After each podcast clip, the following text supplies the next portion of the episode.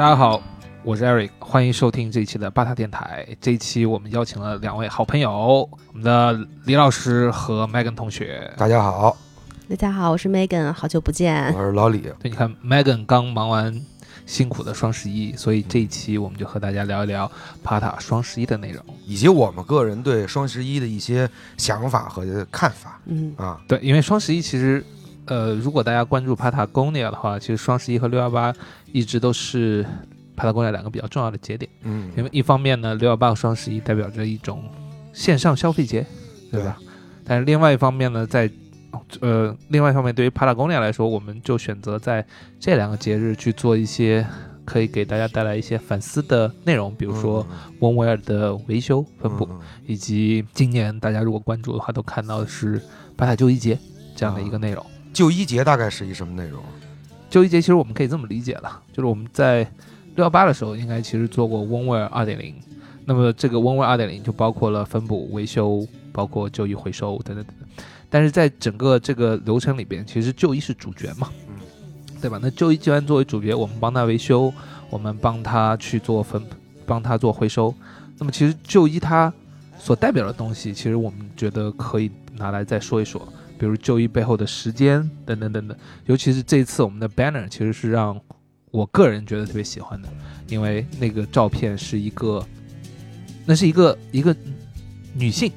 然后后就是两手拿着一张照片，这张照片里面呢是一个男的，一个大胡子的一个一个中年男子，他背了一个婴儿，一个 baby。其实这张照片里的这个 baby 就是后这个照片里的这个女性。哦，所以其实你可以理解为是他爹，他爹抱着他的时候穿的那件衣服，到现在为止他继续穿了，所以这就是旧衣的价值和意义。那么在这种情况下呢，我们就基于此吧，去做了一个。关于旧衣节的内容，所以第一，在这个月我们会继续回收旧衣，有呃，然后因为旧衣节呢，我们会加倍回收，就比如加倍回收，对，就我们本来回收的时候可能是按它的估价百分之十五啊，那么现在呢，这个这个期间从十一百分之三十，对，加倍，对，所以我们就希望让大家知道，就很实际的吧，嗯，就一是有价值。目前在国内开展的这个项目怎么样？就现在情况是怎么样的？还是不怎么样，其实还是不怎么样，因为大家的衣服其实还是新的嘛。哦，对，因为因为时间还不够，还不够久吗？还是因为什么？还是概念上的问题？我觉得一方面，其实 Patagonia 就是大家对于 Patagonia 的关注度也是这两年才起来，嗯，所以大家就是真正穿 Patagonia 的很多的用户吧，其实他都是最近两年才入手 Patagonia，、哦、衣服还是新的，对吧？你说有五年、十年以上的衣服的朋友其实很少。然后另外一方面呢，大家在对于一些装备的闲置上面，它并不是因为它被完美的使用了才开始闲置，而是因为它又买新的，多了，对他买多了。那我们其实再接着双十一这个话题聊聊，因为刚过去嘛，对，我们也别在双十一之前，那么过去以后，我们希望能够来反看一下这个双十一。嗯、对，其实我挺好奇，你们双十一买啥了？那 Megan 先说吧。我买了两大袋猫粮，因为我们家有一个小院儿，然后流浪猫特别多，然后发现猫粮的活动还挺挺挺大力度的促销的，所以买了一个巨大袋的，可能有大概有六十斤，我才花了二百多块钱，然后买了一些猫罐头，实实在在的折扣。对，实实在在折扣。我觉得也有可能是因为我看了一下它的日期，反正也不是很好了。啊，对，然后我就觉得 OK 啊，那我确实是用得上，而且它确实便宜了。我就坚持买了两大袋猫粮，还有猫罐头，其他的都没买，其他都还有，主要是。今年双十一我啥也没买。其实我除非花特别大的大价钱的时候，比如说我装修的时候，我买那个装修家电，那这两个节日可能对我来说比较重要。其实日常来说，差不了多少钱，其实对我我不会等这个点，我不会等这个。对，Eric 呢？我十一月十号把我要买的东西都买完了。那你这个挺挺狠的，就没我没有太注意这个时间，我我买了大概三四样东西吧，就是一个也是我买了狗粮，嗯，对，然后买了狗衣服，哦、就给我们家小宝买狗，然后我自己买了点咖啡，买了咖啡豆，哦，对对对，我也买了咖啡，我也买咖啡了，就是这些必需品可能消耗品，对消耗品消耗品，就是刚才听完，我觉得这种购物。只是在满足你一些需求，并没有额外的为你带来任何的愉悦。它对，只是满足需求。这跟我前段时就是很多年前去所谓的购物节，呃买东西的整个理念都不一样了，我觉得我已经很久没有被这种优惠会打动过。打动过了，就这种愉悦感没有了，就反而我可能在，老实说，我在闲鱼上买的东西的频次要比淘宝上多得多得嗯多。我也是，就是已经很就感觉已经很久没有被这种促销嗯和这种去去给我带来一种不可抗拒的这种，诱惑。对对对对对，我觉得已经很没有了。其实双十一从零九年开始，现在已经十二年了。嗯对我那天回顾了一下，我记得当时零就是刚开始有双十一的时候，我我记得第一年还是第二年，我真的是把持不住自己。就就就觉得这个不买就亏了，就嗯真的有有有一个有这种感觉。对，嗯但其实你想想，它已经十二年了，然后它从一个刚开始我觉得可能就像是一个线上的活动，结果最后慢慢慢慢变成了一个大家每个人都开始谈论讨论的一个节日。就我觉得很有意思，双十一是不是一开始叫做光棍节啊？对，然后光棍节好像一开始就是说一群单身 单身，然后那个没有什么男男女朋友，然后是不是要用靠消费来满足一下呃心理上的开心？是不是从这个来的？因为我不知道啊，但是我我记得他是光棍节有有叫过这个名儿。对，我觉得这事儿，反正双十一这事儿，它还确实满足了好多人在这种生活当中的一种满足感、解压解压的一个方式。叫放纵，不是有种说法吗？说我今年双十一看了一下，我去年囤的卫生纸还没用完。嗯，啊，对，这个真的是发生过。我那天在店铺里边儿，我听到那个我们店铺的小朋友说，想本来他他他已经成为惯性了，一到双十一他要囤什么洗发水之类的，然后发现一开柜子，天哪，还有这么多没用。是，我觉得生活必需品必需品吧，是一方面，另外一个一种感觉，就我以前也会有这种双十一消费，在我当年去去坐班的这么一个情况下，我肯定就想我收藏了一些衣服，呃，相对来说价格稍微高一点，哎，他可能减了多少钱，我就必须得来一个这种的。其实相同的衣服我也有，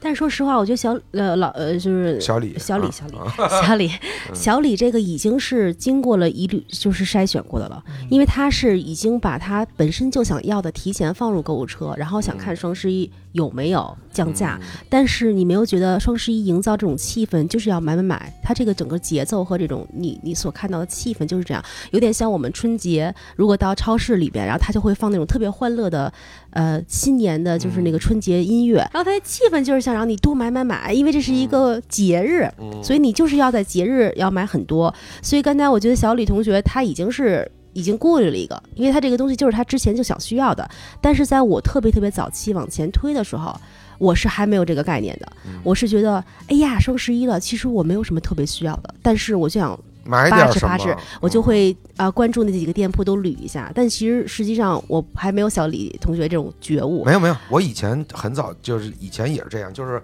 跟你这一样，我也会想，哎，我想哎那个品牌那个品牌，看看那个品牌，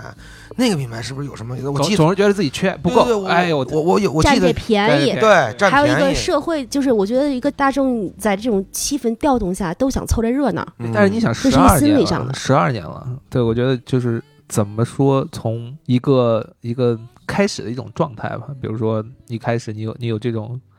被他吸引的这种本能，对吧？然后到慢慢的你会开始考虑，甚至我觉得，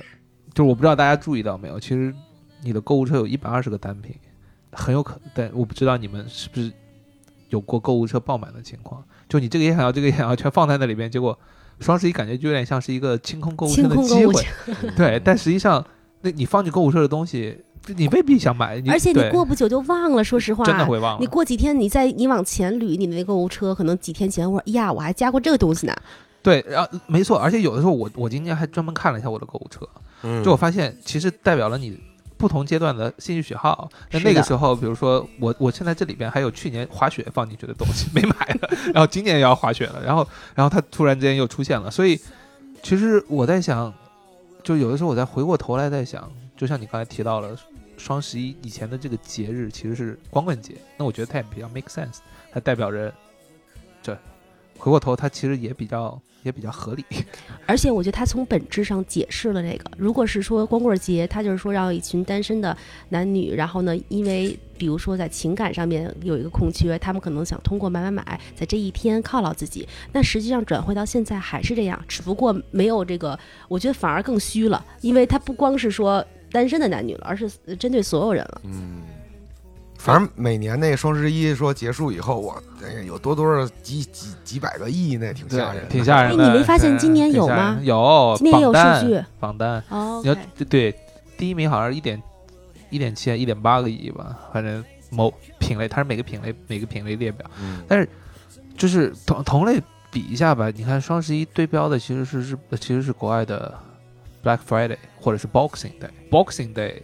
它是十二月二十六号，就在圣诞节之后的节日。它基本上有两有两个方向嘛，我我不知道去 不知道这两个方向是不是都对，但是其实他们同样解释 Boxing Day 的这个这个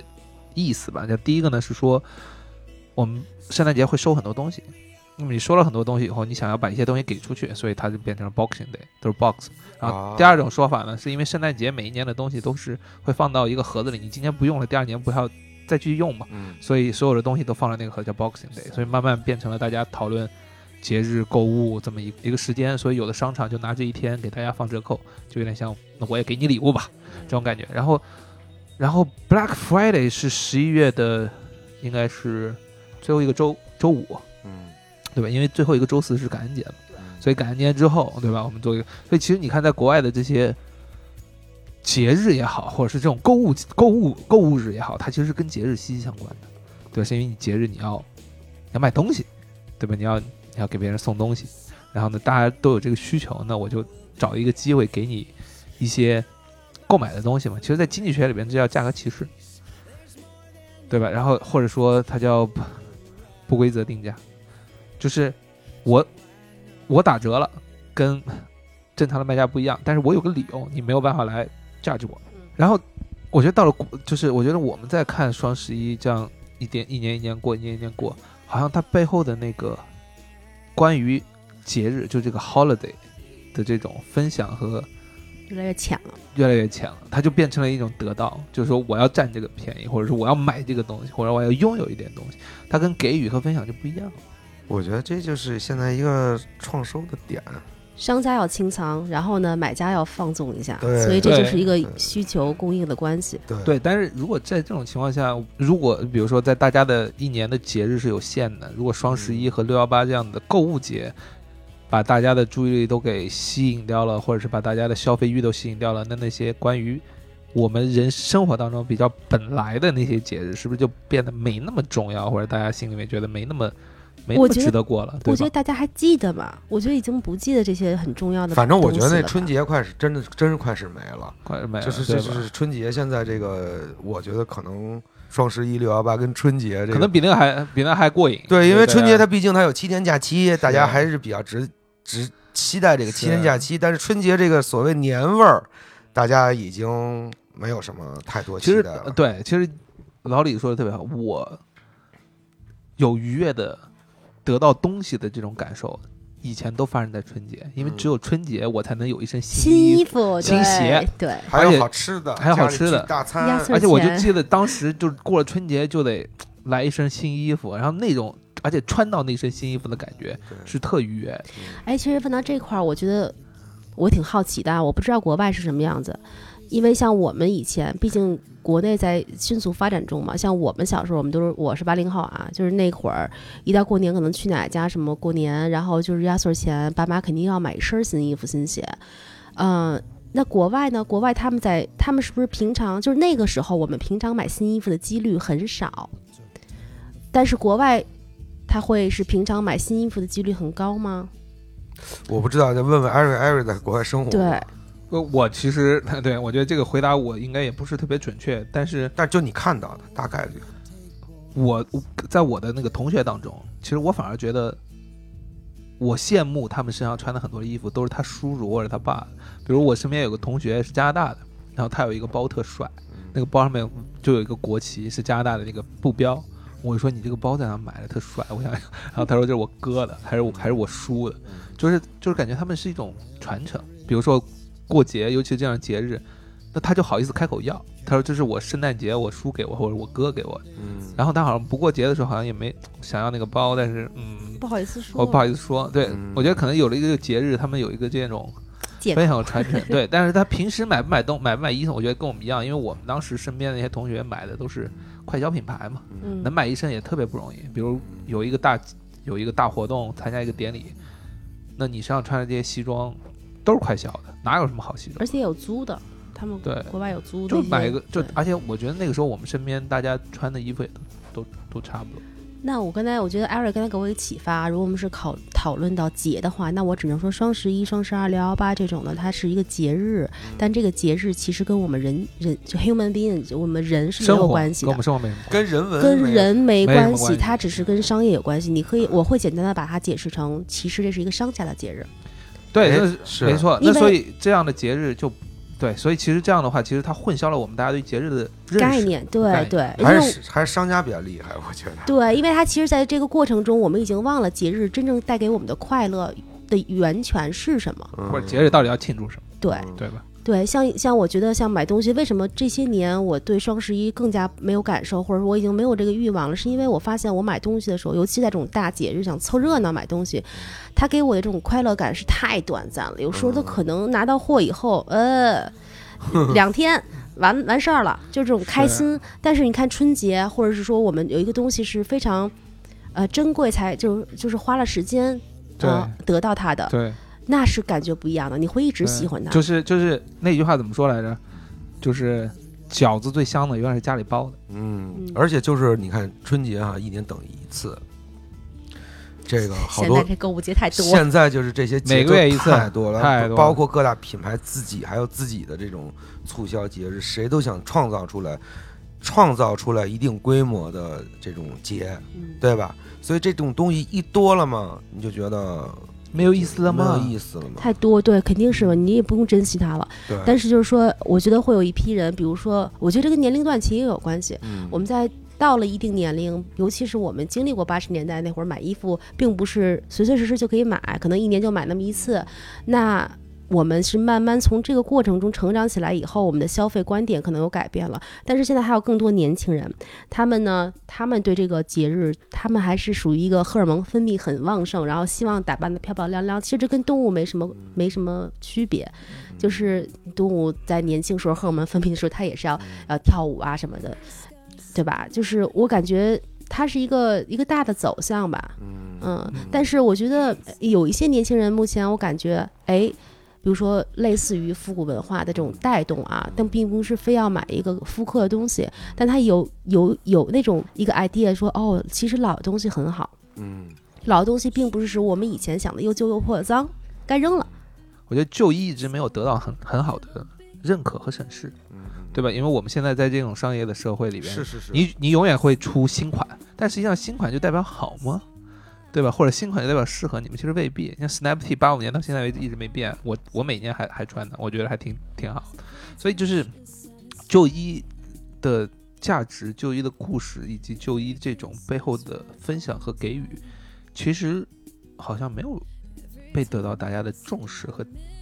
大家现在还是非常字面的来定义旧衣，就是旧乐的衣服，而没有把旧衣承载的很多故事，或者是说它的一个时间放进去。但如果你真的跟他产生故事，你是需要去跟他到他应该有的环境下。我们现在因为谈论的是对 Patagonia，所以呢，Patagonia 就是一个户外品牌。嗯你只有穿着这些东西去到大自然里边，你跟他产生故事了。其实对于很多人真正使用它在户外场景，无论是攀岩也好，还是漂流也好，还是任何东西也好，它真的这件衣服真的是也许可以说大了就可能给你保命，说小了它可能就是。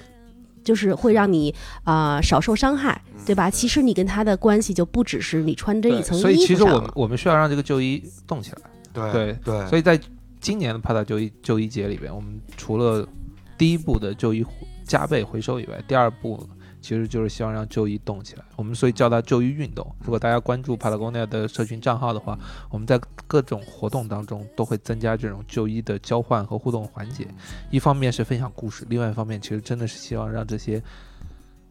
完好但是被淘汰掉的装备动起来。对对对，对，这其实背后有一个词吧，就 give knowledge，对吧？嗯就是他我给出去的，因为我们在讨论这个过节的时候，总是会希望能够给一个礼物，然后你才能收一个东西，对对吧？但是我除了给一个物品以外，它背后其实这些故事和知识，或者是它的这种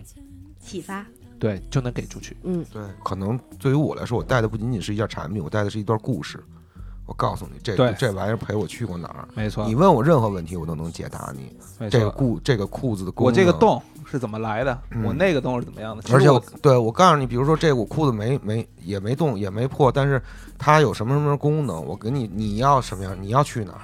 对吧？你要有什么场景，我给你分析，这不就就是很简单的一个事情，它就其实就能流动流动起来了。我觉得，因为我觉得好多东西就是咱们聊到这种二手旧衣文化，它这个东西来中国其实没几年。在中国没几年，而在国外可能它有好多的你时间了。其实我们可能要做的，或者我们要讨论的这个问题是，慢慢的，希望大家能建立这种概念，然后把你的这种概念，因为你看，比如说像咱们这个年纪，很多人都有自己的娃了，自己的孩子，甚至有二胎了，那你能不能把这种概念带给你的孩子，让下一代成为这种二手旧衣回收的一个主力？起码他们有概念，起码他们有这种想法。起码他们认为有些东西我们可以重复利用，我们而且对，而且我觉得其实像老李这样说的话，其实解决了我心里有一个问题，就是因为我觉得，比如老李咱们好朋友，我给你一件旧衣服，我就觉得特特怪，特怪。但是如果可以，你把那个为是不什么呀？是送给我我觉得很呃不是就是在给的人，因为其实我觉得这是我们就像刚才说的，我们没有被普及起来的概念。但实际上，我给一件旧衣服给我下面的小孩儿，就或者给下一代，这是一个非常呃 makes 就是非常合理的一件事，尤其是我给我的小孩儿，对吧？所以其实，在旧旧的东西，它在给予的过程当中，其实变成了一种传承。嗯对，因为它传承的不是这件衣服，而是这件衣服 带给你的东西。就比如说，我要想让他去攀岩，那我把我一个攀岩鞋我给你，或者我攀岩衣服我给你，这是嗯我当时穿件攀岩的，你穿着它去攀岩嘛，对吧？而不是像我们现在这代人，对吧？我们现在这代人是我说我要去攀岩，我爸说什么叫攀岩，嗯 对吧？然后你还得自己再买一身，然后你还得再问，所以其实我们就是，我觉得我们现在遇到的所有的东西吧，嗯其实可能我们没有办法去去去评价这件事儿。嗯，但是呢，我们可以做的是，我们把我们基于这些事情的体验和感受给抛开来，嗯。揉碎，好的东西留下来，不好的东西就摒弃。但是我我们需要有一个合理的逻辑和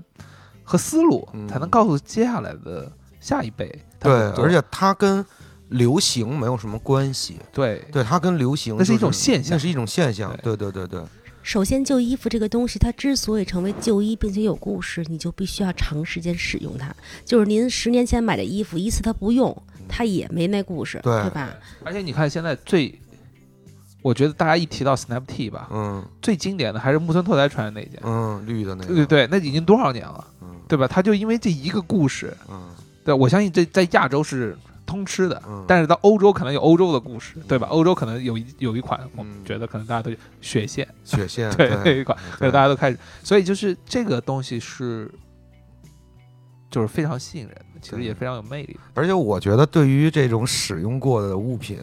有一些使用痕迹啊，不管是我来好，嗯。还是啊，最好是还是我吧，就是我非我会非非常喜欢，我觉得它很漂亮。我现在有的时候跑到我那个那个水鞋 River Salt 那靴子放在那个我们家那个厨房边上，有点泥，我一看，我每次过去就得看他几眼，你知道吗？每一次回来，我钓完鱼回来，他都比以前更破了一点儿，我又更喜欢他了一点儿。我觉得对，你就应该长成这个样，你还没到你极限，你还能再脏一点他跟他鞋就是好哥们儿关系了，你知道吗？对你还能再再给我蹭花一而且而且基于这样的东西，其实反过来再说，人的感情是有限的。嗯如果你把你的感情，就是对于这种物的感情，平摊给太多的物品上面的话，对对对实际上你就没有了，对，对吧？比如我今天如果就像刚才我们提到一个 style，嗯我穿这件卫衣是这个风格，我穿那件卫衣也是那个风格，他们没有一个卫衣是特别的，对吧？或者是没有某一款卫衣是特别的。我我觉得只是戴帽子不戴帽子，戴拉链不戴拉链的区别。所以我觉得在买东西之前，你要一定想清楚，这个是这个东西是不是对你有用，你能不能把它赋予更多的故事，一个对是更多故事，你能不能给它赋予成你的一部分？我觉得就对，而且没错，这是在传承的前提。你先赋予它内容，然后再想着给别人。对，因为其实刚才我一直想分享一个传承的故事啊，就刚才老李老李说那个想传给有很多传给下一个娃什么，因为我之前看到美国的一个故事，就是其实有一对父子，你知道父子之间有的时候在到了那个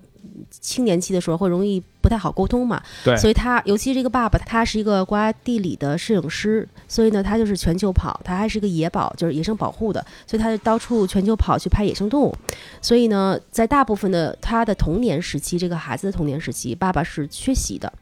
然后有一次呢，是他是一个呃，对，大一了，大一的时候呢，他跟他爸爸一块儿就去，呃，收拾车呃地库，地库里边有很多旧衣服，然后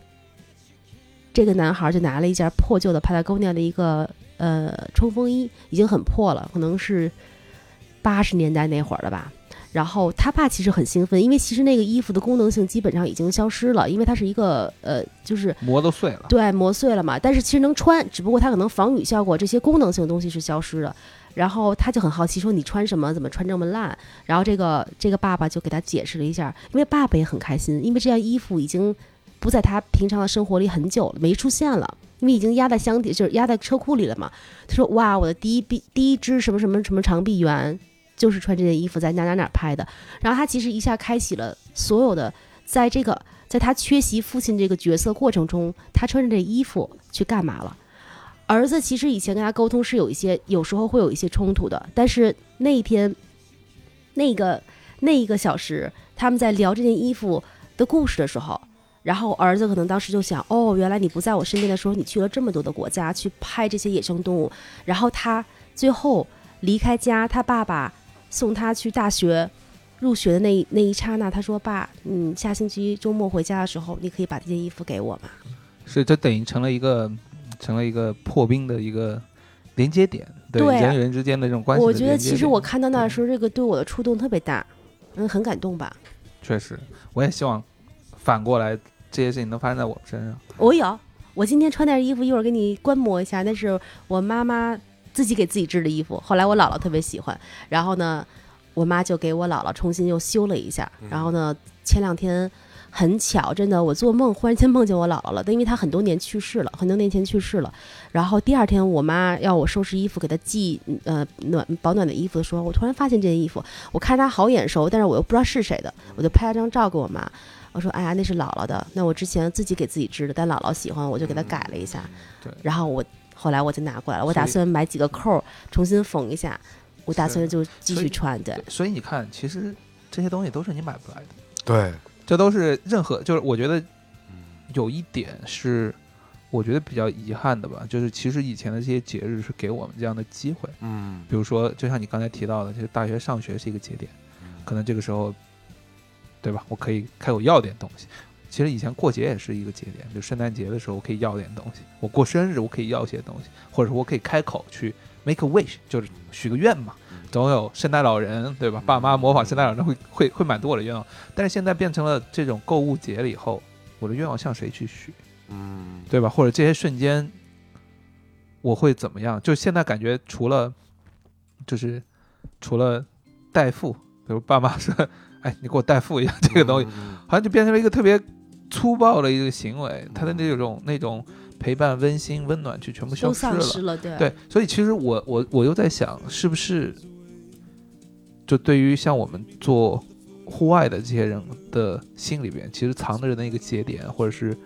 埋着的那个生活的节点，其实跟现在是线上的这些节点是不一致的。嗯所以反而我觉得很多户外的人会看他的时候会更理性一点。比如说，我对于说十一月份的期待，就十一月份可以可以开板了，可以去、嗯可以去滑雪了。对，十一月份有双十一，好像嗯对我来说没那么重要，对吧？好像好像比如说对于对于我我的哥们儿伊恩来说，他十一月份是那个 rock climbing 就是野攀的攀岩季的结束，所以他就觉得我得赶快趁着这个野攀结束，我得去爬两把。对，所以其实这是一个非常自然的，比如老李你我们冬天的飞钓季开始了，飞钓季开始了，对吧？就是冷水鱼飞钓季，没事，然后开始得我得准备准备吧，是不是？对？对，所以这个节点其实跟这个节日没那么大的关系，嗯，这个是一个自然节，这是一年四季嘛，这是四季给予的节日，对，这四季给你，而且其实这个节日对于我们来说无比重要，开板了，我得，对吧？我得我得去那个那个雪上面得得粘，我的我的我的雪板得湿了，对吧？得得得对对对对湿一下。对对对，而且我还有一个就是在在我个人反正在消费上的这个，有时候我也挺冲动的，就是我从去去年前年突然总结出来的一个道理，或者是突然明白了一点事情，悟了，悟了一点事情，就是我总看一些国外的广告，国外人玩这个玩那个，穿这个穿那个，广告呈现的都太棒了，因为会为这个广告感动。我说这广告太牛逼了，产品太，然后我要就去找这个产品，就我突然会想到，这东西我能玩成这样吗？我能赋予这个这个产品它这么厉害的生命吗？我觉得我不不能。这是我后来拒绝了好多东西的原因，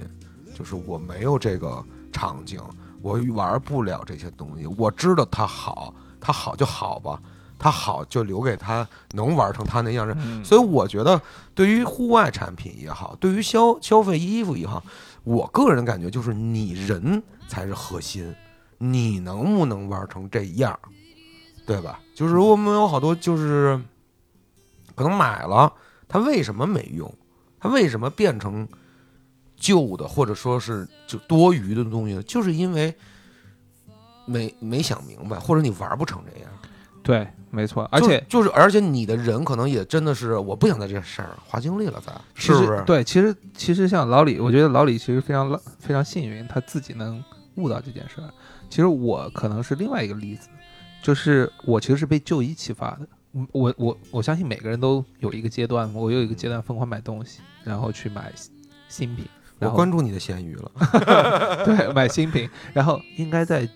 两三年前，然后我买掉第一件旧的 Snap T 的时候，嗯然后那个东西给了我一个新的感受。而那个感受就让我开始反思了这个我买这个东西的这个这个点，因为我之前买 Snap T 的时候，对于它的颜色的故事、嗯，背景、嗯它的版型、它的标，我没有关注，我只是觉得这个颜色好看，对吧？我要这个啊，这个某个杂志上面上升了，我也要，我也想要。但是当我拿了这个衣服的时候，我才发现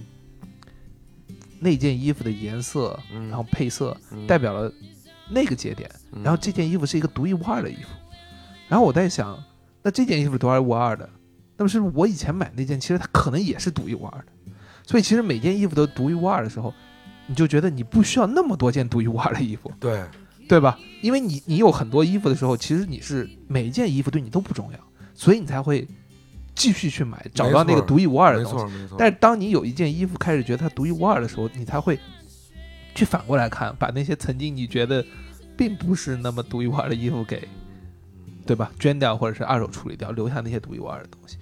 包括装备也一样嘛，这种独一无二，一方面可能来自于我刚才说的 Snap T 这种的设计，或者是它的故事背景文化，但另外一方面就来自于像老李刚才说的，我的体验，我的使用。对我的使用，，对，比如说我会留下我第一双的攀岩鞋，嗯，我的第一个雪板，对吧？嗯他们可能都没那么好，对对但是都会留下来，对对吧？对，然后这个东西都是独一无二的，所以其实我甚至在想，就是我会把他们都留下来。然后其今年帕拉贡奈的旧衣节的第三个内容，嗯其实是我们叫它，呃，就是其实我们做了一个标，那个嗯标就是我们的你要剧透了吗？呃，可以剧透一下吧。我们做了一个标，这个标呢就是就叫卖标，其实是分在就跟水洗标一样我，知道，就我们可以缝在衣服里边。那个那个标是可以让你把这个衣服的故事写上去的。你可以说这个故事是什么？我们有中英文两个版本，嗯就是这个衣服的故事是什么，然后你要把它传下去。对，而且我觉得，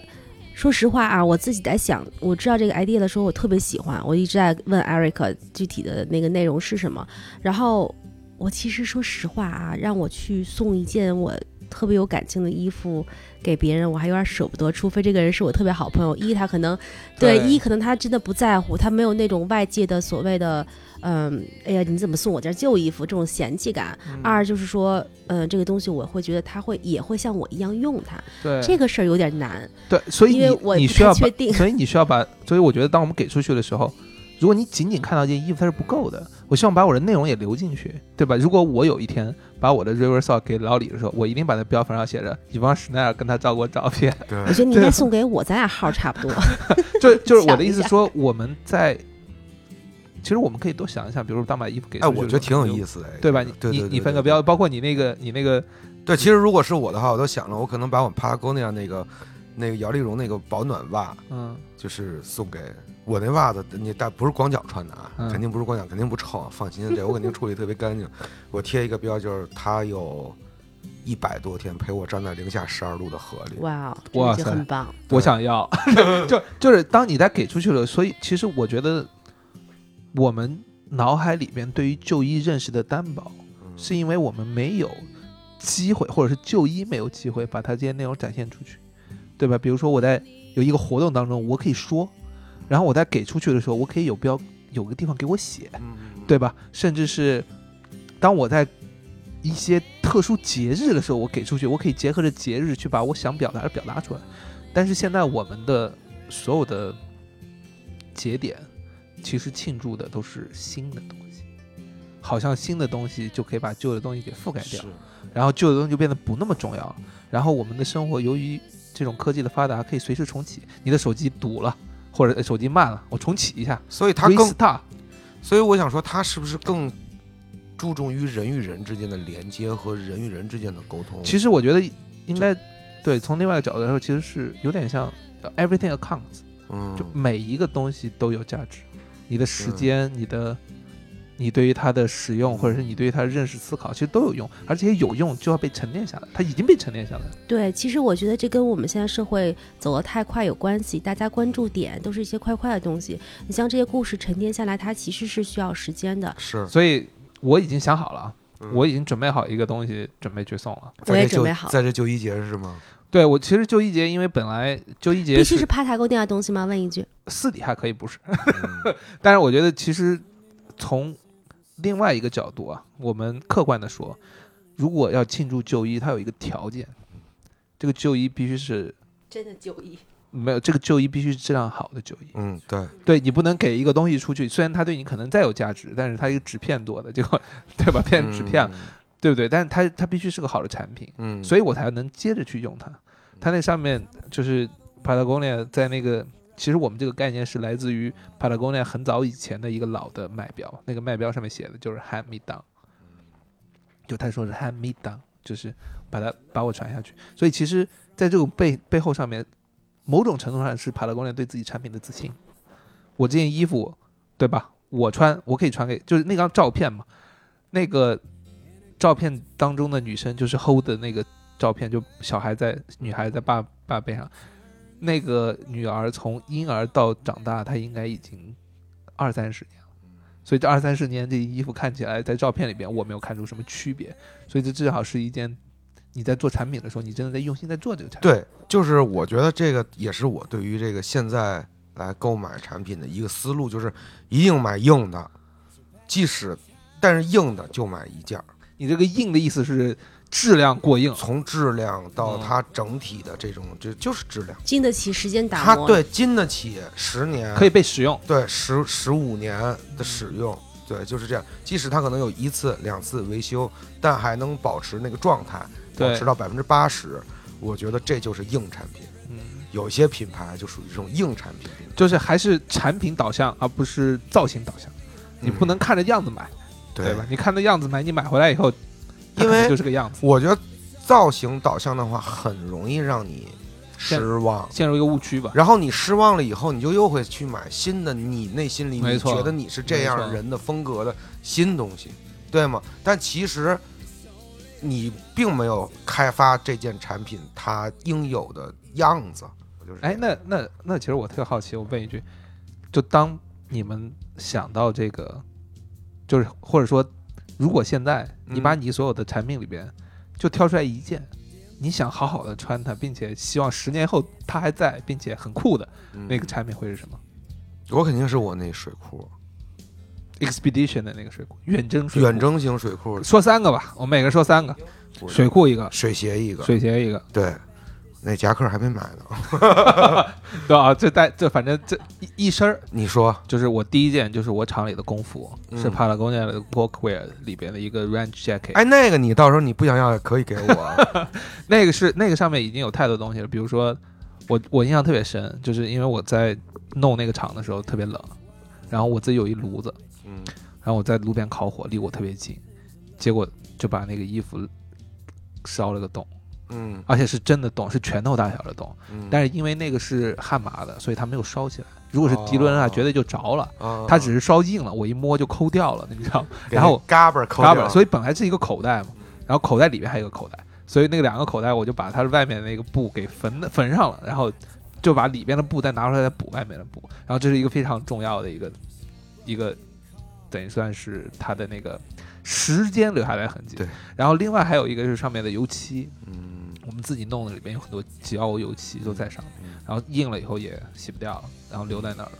所以就是就是我以前就觉得，比如说那些，就像老李说的，看到那些工装里边大哥身上的那些什么墨点子怎么来的，真的是干活干出来的呀。对他不是故意的，他不是你要真的哎假装撒一下，就是你撒的就很奇怪。然后他，然后这件衣服是我希望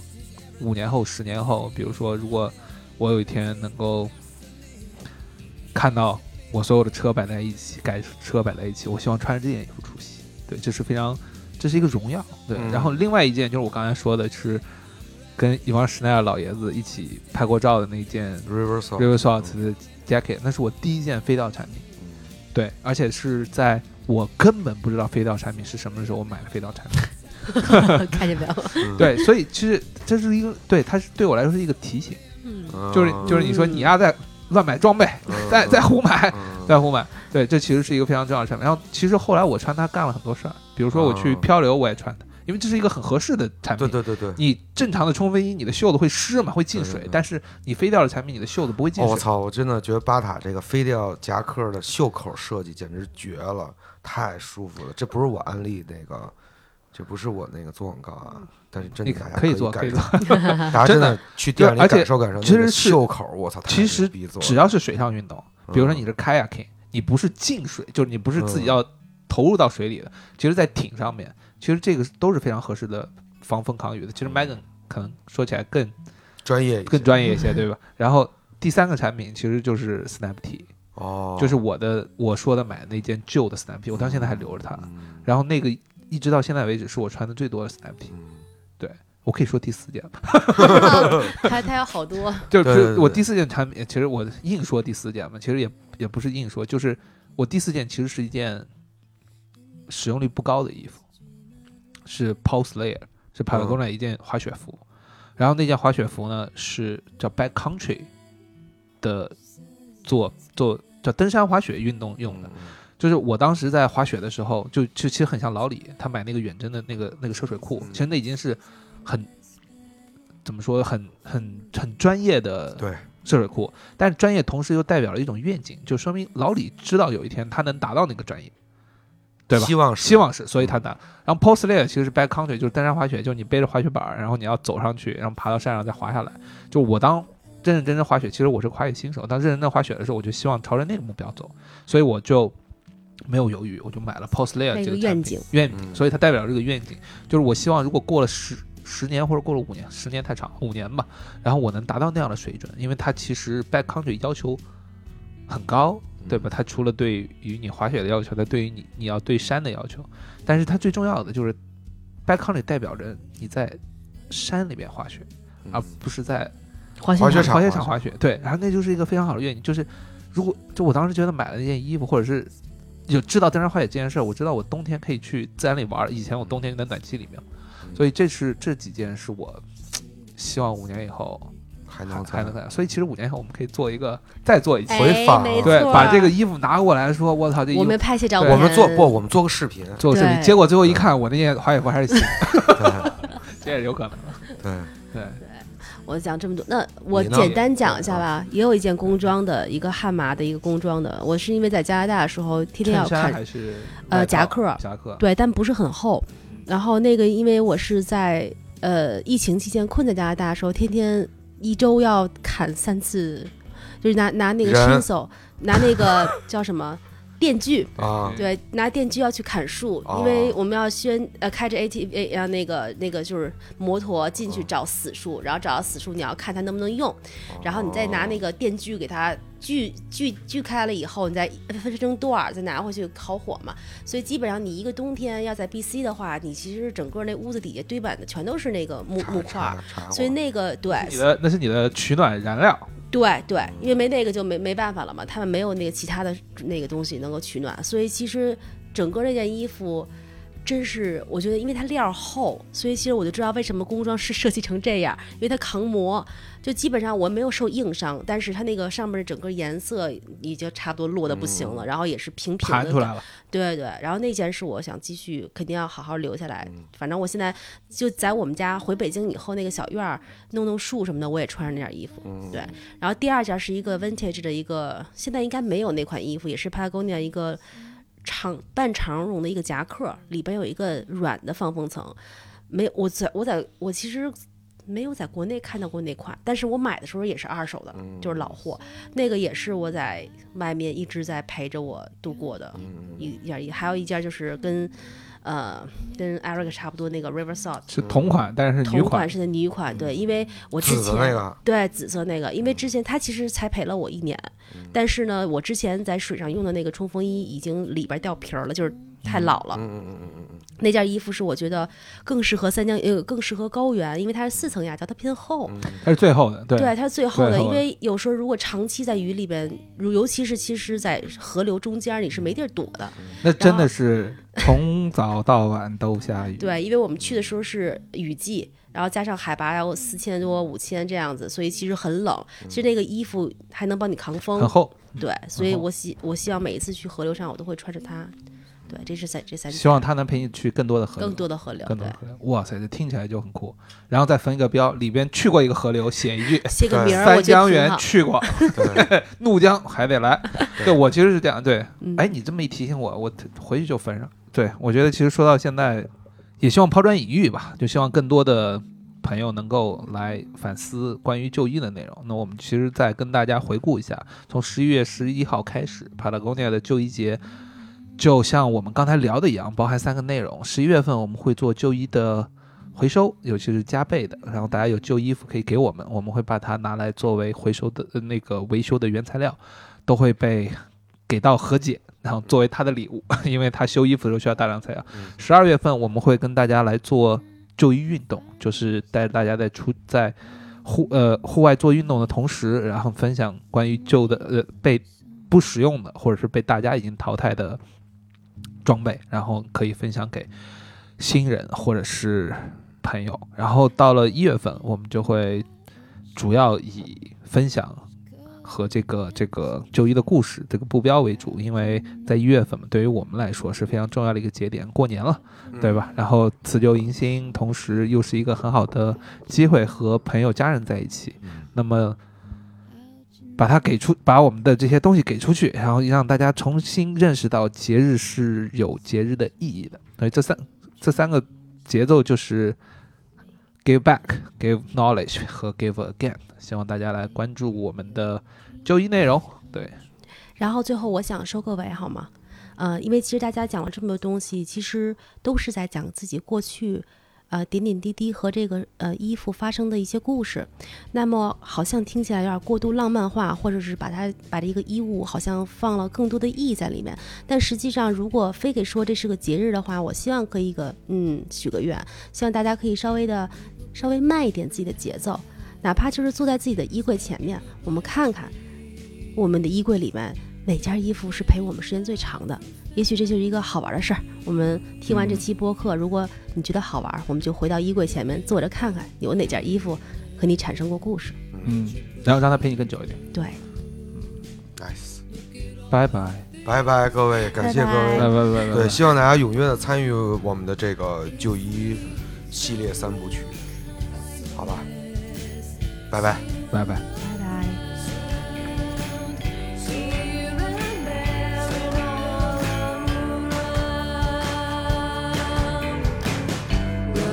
love.